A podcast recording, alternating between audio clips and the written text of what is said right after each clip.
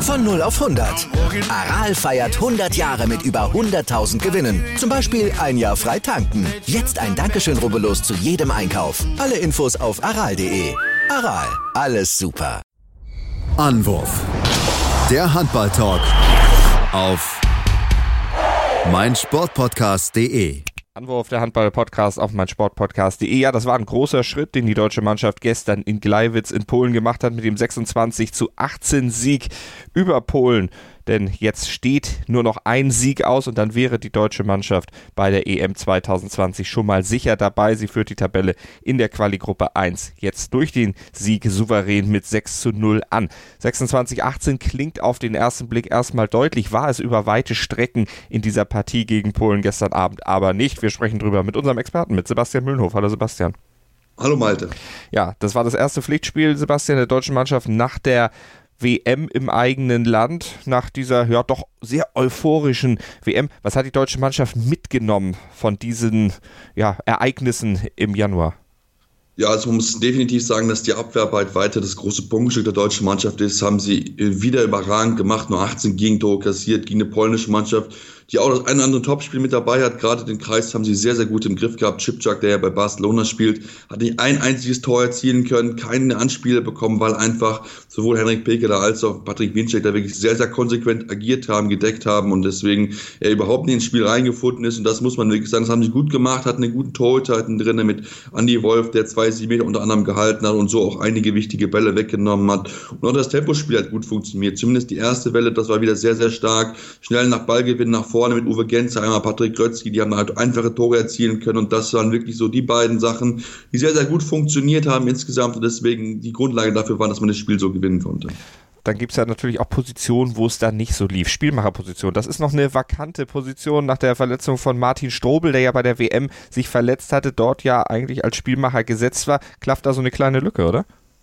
Ja, das muss man schon sagen. Also gerade in der ersten Halbzeit hat Christian Burkop viel dort ausprobiert. Ähm, Tim Souton hat angefangen, dann hat Steffen Fehlt sich versucht, dann Fabian Wiede.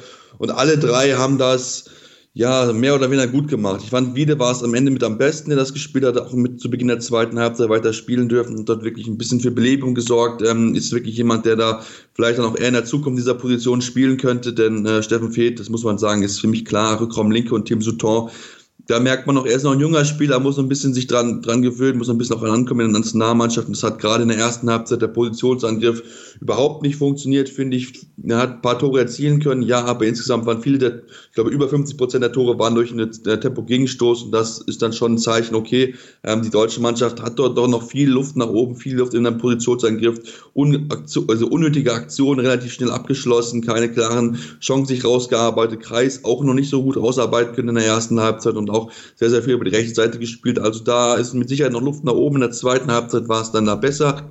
Wie gesagt, mit Fabian Wieder das gut funktioniert auf Rückraummitte, aber trotzdem, da fehlt wirklich der klassische Mittelmann, wie ein Malin Strobel, der deine Spieler gut in Szene setzen kann und da die, die dann auch mal aus acht, neun Meter mal draufziehen können, wenn sie wirklich gut in der Position sind. Trägt dann natürlich auch zur fehlenden Effektivität vor dem Tor bei. Die hat man auch von der WM so ein bisschen rüber gerettet. Ja, das ist leider so. Ähm, er hat wirklich viele Chancen gehabt, auch äh, Tempo Gegenstoß das ein oder andere Mal liegen lassen und ähm, da müssen sie wirklich konsequent einfach agieren. Das ist wirklich ein großes Thema, auch gerade so das Thema zweite Welle. Ähm, da müssen sie auch cleverer agieren. Es ist viel nach vorne laufen, so ein bisschen wild und nicht strukturiert und ähm, dann kann man, wenn man die Abwehr noch nicht steht, kann man sich dann keine klaren Chancen herausarbeiten und so einfache Tore, die es dann geben könnte, macht, kann man nicht nutzen. Das ist so ein Thema, da müssen die dran arbeiten, da muss Christian Kropp Lösungen für finden, da müssen sie wirklich ja, guckt, dass es besser funktioniert, weil man hat es gesehen bei der WM, Mannschaften, die da sehr, sehr gut spielen, wie zum Beispiel die haben am Ende den Titel gewonnen. Deswegen, ähm, da muss noch was dran getan werden, weil das ein bisschen das Problemfeld der deutschen Mannschaft ist. Und ähm, ja, mal gucken, wie es in den nächsten Wochen, Monaten und auch dann Jahren weiter dran geht. Ich denke schon, dass das Potenzial da ist. Man hat schnelle Spieler, man hat auch wirklich gute Spieler, die Spielintelligenz äh, besitzen. Deswegen sollte das eigentlich kein Problem sein. Aber Momentan ist es noch ein großes Thema. Und man hat einen Kapitän, der vorweggeht. Uwe Gensheimer gestern auch wieder mit neun Toren. 818 Länderspieltore hat er jetzt auf dem Konto. Der 32-Jährige liegt damit in der ewigen Bestenliste des DHB auf Platz 4. Ist an Stefan Kretschmer vorbeigezogen, hat den um ein Tor dann abhängen können. Uwe Gensheimer gestern auch natürlich mit neun Toren wieder ein Faktor in der Mannschaft, einer, an dem sich die Mannschaft dann aber auch aufrichten kann.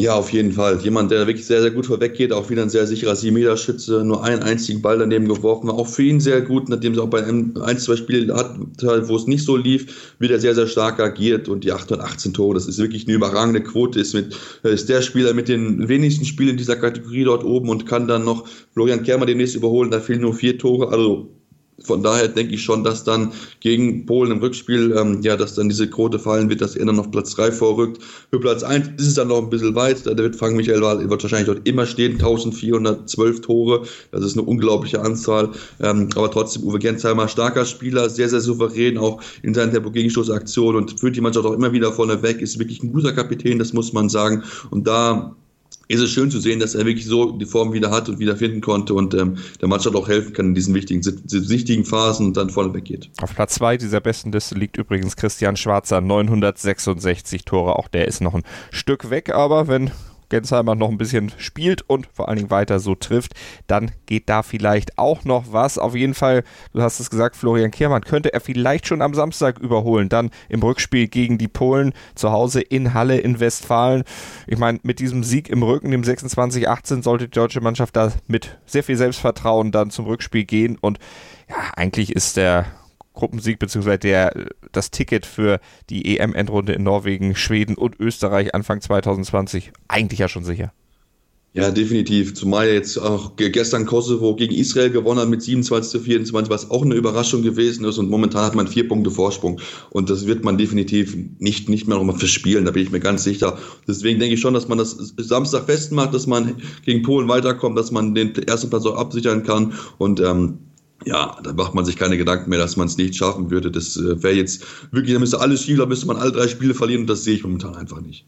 Zu den Polen vielleicht noch ein paar Worte. Die waren ja auch mal durchaus in der Weltspitze vertreten mittlerweile, aber aus diesem Bereich, aus dem Top-Bereich weit rausgefallen. Ja, genau, das muss man wirklich sagen. Nachdem so die goldene Generation nach und nach ähm, ja, zurückgetreten ist, hat man wirklich nicht mehr so die großen Spieler. Man hat jetzt vor dem Spiel noch die ehemaligen Stars Svanomir Smal und Bartosz Jurecki verabschiedet in einem würdigen Rahmen. Das muss man auch sagen. Wirklich absolut überragende Spieler gewesen. Jahrelang haben die Polen mitgetragen und ja momentan muss man so ein bisschen gucken, dass man wieder die jungen Spieler dran kriegt. Man hat ein paar interessante Namen. Ich habe gesagt, Chipchak, jemand, den man sich vielleicht merken sollte, spielt ja bei Barcelona.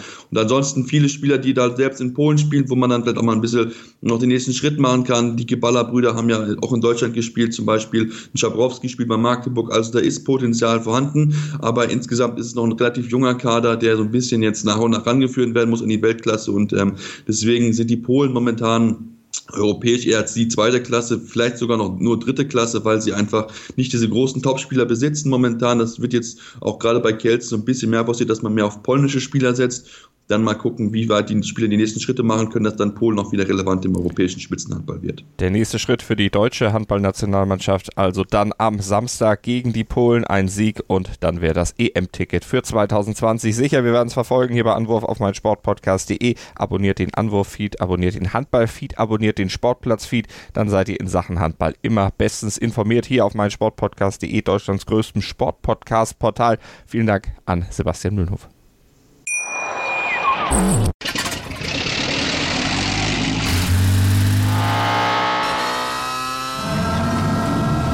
Von 0 auf 100.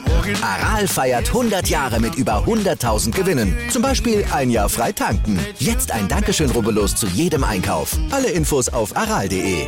Aral, alles super. Anwurf. Der Handball-Talk auf meinsportpodcast.de. Sportplatz mit Malta Asmus und Andreas Thies. Täglich neue Podcasts aus der Welt des Sports. Von Airhockey bis Zehnkampf. Berichterstattungen, Interviews und Fakten. Sportplatz auf meinsportpodcast.de.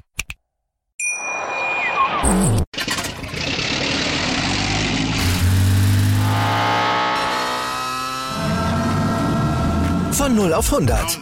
Aral feiert 100 Jahre mit über 100.000 Gewinnen. Zum Beispiel ein Jahr frei tanken. Jetzt ein Dankeschön, rubbellos zu jedem Einkauf. Alle Infos auf aral.de. Aral, alles super.